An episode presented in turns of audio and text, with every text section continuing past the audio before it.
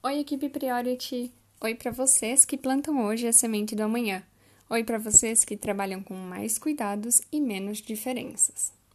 Mesmo não sendo fono, eu tenho certeza que os terapeutas que trabalham com pacientes com TEA já ouviram alguns questionamentos como esse: Quando meu filho vai falar? Essa e outras perguntas sobre comunicação são recorrentes.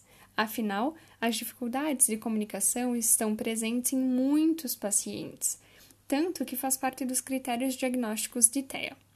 O desenvolvimento da fala deve ser acompanhado de perto desde os primeiros anos de vida.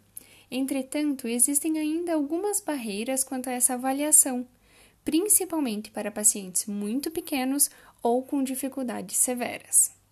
Se pensarmos em avaliar um grupo de crianças de 3 anos de idade quanto ao peso e à altura, facilmente podemos chegar a uma tabela de dados.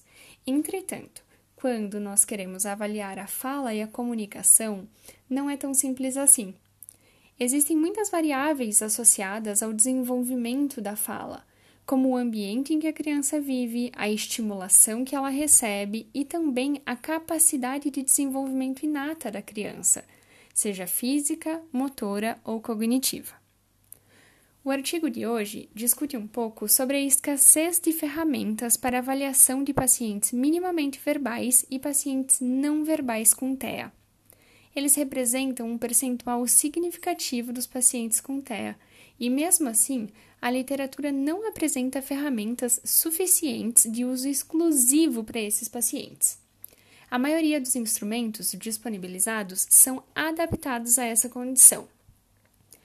Algumas avaliações, como a MacArthur, apresenta percentis de avaliação de acordo com o número de palavras que a criança fala, mas também de acordo com os gestos que ela consegue produzir ou imitar. Porém, ainda existe uma variação muito grande quando se fala das definições de pacientes não verbais e minimamente verbais.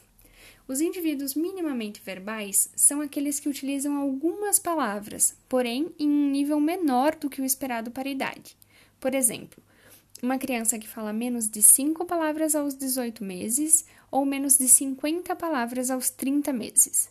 Isso corresponde a uma criança com um percentil 10 no desenvolvimento da linguagem. Indivíduos com habilidades verbais limitadas são aqueles que excedem as definições de minimamente verbais, porém apresentam limitações nas habilidades de comunicação.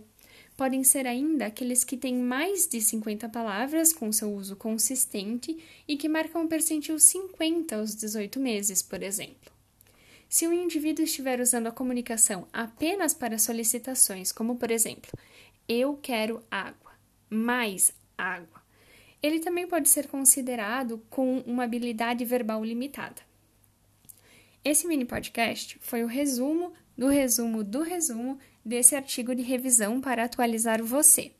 Se você quiser ler mais um pouquinho sobre essa publicação, você pode acessar o nosso material complementar e lá você vai encontrar o artigo na íntegra e um resumo em português.